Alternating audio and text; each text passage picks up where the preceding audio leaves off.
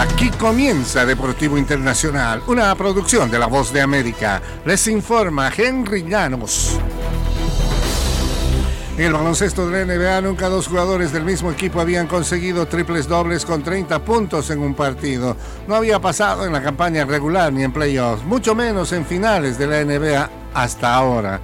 Nikola Jokic y Jamal Murray se convirtieron en los primeros compañeros en registrar sendos triples dobles en un mismo partido en la historia de finales y los Nuggets de Denver retomaron la ventaja en la serie al imponerse el miércoles 109-94 sobre el Heat de Miami en el tercer duelo.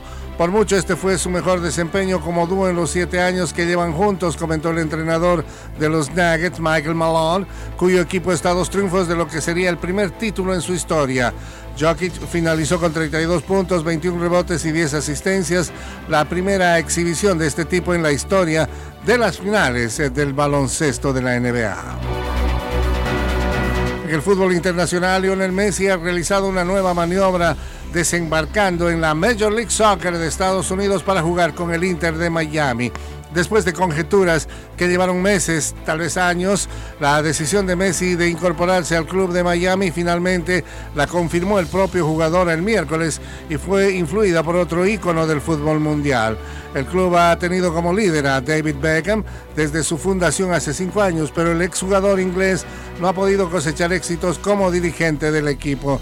Quizá esto cambie con Messi. Jorge Más, uno de los dueños del Inter, tuiteó una foto en la que se apreciaba la silueta oscura de la camiseta de Messi.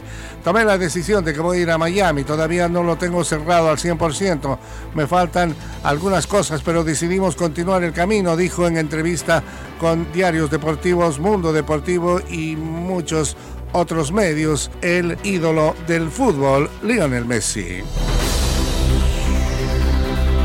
Y en el Mundial Femenino, cada jugadora de esta categoría recibirá al menos 30 mil dólares de parte de la FIFA y las 23 integrantes de la selección que sea campeona obtendrán 270 mil dólares por cabeza.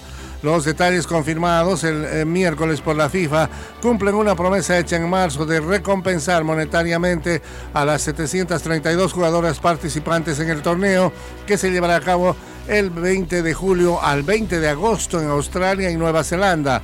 Esto significa que más de la mitad de las 110 millones de dólares que conforman la bolsa total de premios de la FIFA debe pagarse a las integrantes de las 32 selecciones.